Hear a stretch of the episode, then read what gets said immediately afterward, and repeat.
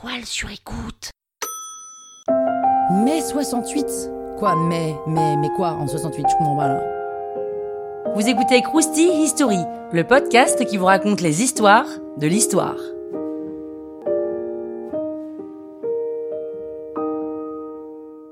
On est en pleine 30 glorieuse, donc économiquement ça va plutôt bien en France, sauf qu'il y a beaucoup d'inégalités et beaucoup ne profitent pas de cet enrichissement. Le chômage augmente, augmente, augmente, augmente, augmente. Côté culturel, on est encore dans une France très traditionnelle, très catholique et très rigide. Avec l'augmentation du niveau de vie, il y a eu augmentation des étudiants et donc on construit des universités un peu la va-vite dans des banlieues comme Nanterre. À l'époque, Nanterre, c'était vraiment un bidonville, et les étudiants craignent en plus de ça le chômage. Et oui, faire des études, ok, mais en fait, ils espèrent qu'il y aura quelque chose derrière. Les jeunes commencent à étouffer. En 1968, la fac de Nanterre se révolte contre l'institution universitaire, considérée comme un rouage du capitalisme, avec comme chef des opérations Daniel Cohn-Bendit. C'est tellement le bordel qu'elle ferme quelques mois plus tard.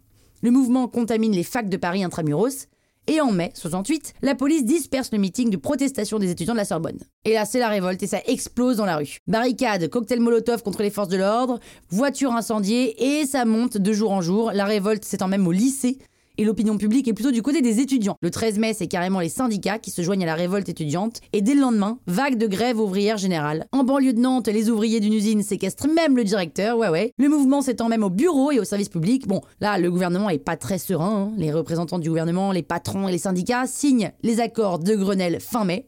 Les travailleurs obtiennent une augmentation de 10% des salaires et une revalorisation de 35% du SMIG. À l'époque, on disait SMIG et pas SMIC. Mais ça ne convient pas à tous et la paix ne revient pas tout de suite. Certains veulent continuer la grève, mais le mouvement de gauche est quand même très divisé en son sein.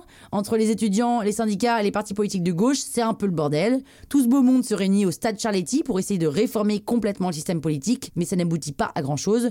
Le général de Gaulle, qui est le président à l'époque, pète un câble. Il s'absente de l'Elysée fin mai, ce qui inquiète la population.